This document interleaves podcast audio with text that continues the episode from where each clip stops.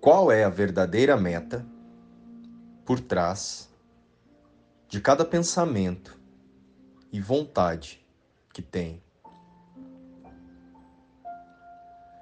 Autolembrete sobre evitar a tentação. Olá, queridos irmãos, como estão vocês? As consciências que se imaginam separadas e que chamamos de corpo, eu e o outro, são apenas o Filho único de Deus, o Cristo. É preciso ter a mente neste lugar de compreensão para o despertar verdadeiro da nossa integridade com a fonte criadora. Pois, ao contrário, o ego vai usar sempre a personalidade para julgar, atacar e se vingar. Ou melhor, alimentar a ideia de punição e vingança para o Filho de Deus. O objetivo, então, é reconhecer nossa realidade com Deus para estarmos no corpo, mas reconhecendo e vivendo os atributos do Espírito, que é a nossa única e eterna realidade. E vingança é qualquer forma de autoataque que nos leva para fora da consciência do amor que somos com Deus. O quanto temos nos vingado do Filho de Deus? E então? Estamos representando Deus ou tentando defender nossas ideias de corpo, individualidade e ser humano separado? Porque é quando estamos nestes pensamentos de separação e individualidade que praticamos a vingança E nós estamos tão imersos em nossa individualidade e engajados para defender o nosso sistema de crenças, que ao menor sinal de contestação ou ao confrontarmos as crenças limitantes através de nossos irmãos, iniciamos o processo de vingança e autoataque. Sem nos dar conta de que em nossa frente está um convite amoroso para o perdão de nossos pensamentos de medo. Às vezes, parece até que estamos apenas nos defendendo ou atacando o outro, mas em realidade estamos apenas atacando a nós mesmos. Sim, meus irmãos, contra nós. Porque somos nós que nos irritamos decidimos pela raiva e saímos do estado de paz do espírito. É autovingança. Ou você acha que quando estamos bravos ou irritados com alguém tem a ver com o outro? Tudo o que nós sentimos pertence às ilusões da nossa mente fragmentada. A vingança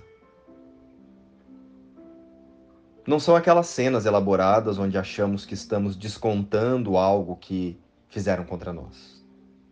Mas é qualquer pensamento que aparenta nos incomodar e tirar o nosso foco dos atributos do Espírito, que são a paz, o amor e a alegria. Nossa realidade é Deus e a nossa identidade é apenas o amor que Ele criou.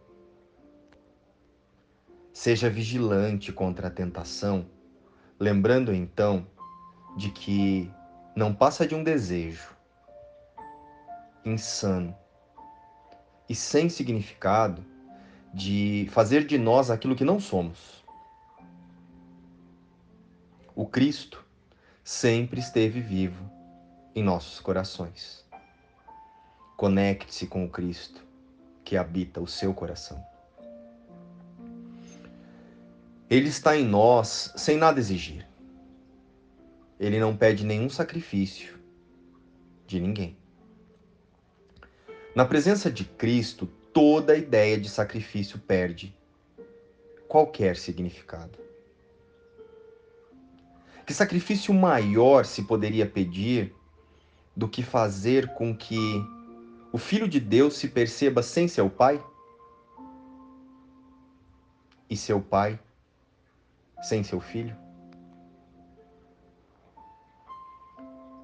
Eu sou para sempre um efeito de Deus. Pai, fui criado em tua mente, um pensamento santo que nunca deixou seu lar. Sou para sempre o teu efeito e tu és para todo sempre a minha causa. Tal como me criaste, permaneci. Onde me estabeleceste, eu ainda habito. E todos os teus atributos habitam em mim, pois a tua vontade é o amor.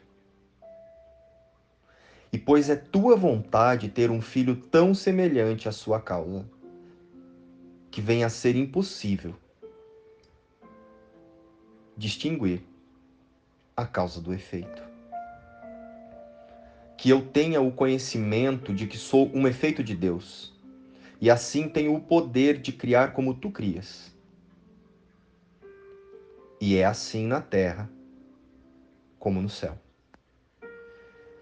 Sigo o teu plano aqui e, no final, sei que reunirás os teus efeitos no céu, tranquilo, do teu amor, onde a terra desaparecerá e todos os pensamentos separados unir-se-ão em glória, como Filho de Deus, como o Cristo. Hoje, contemplemos a terra desaparecer primeiro transformada e em seguida perdoada, desvanecendo-se inteiramente na santa vontade de Deus. Luz e paz. Inspiração, o livro Um Curso em Milagres.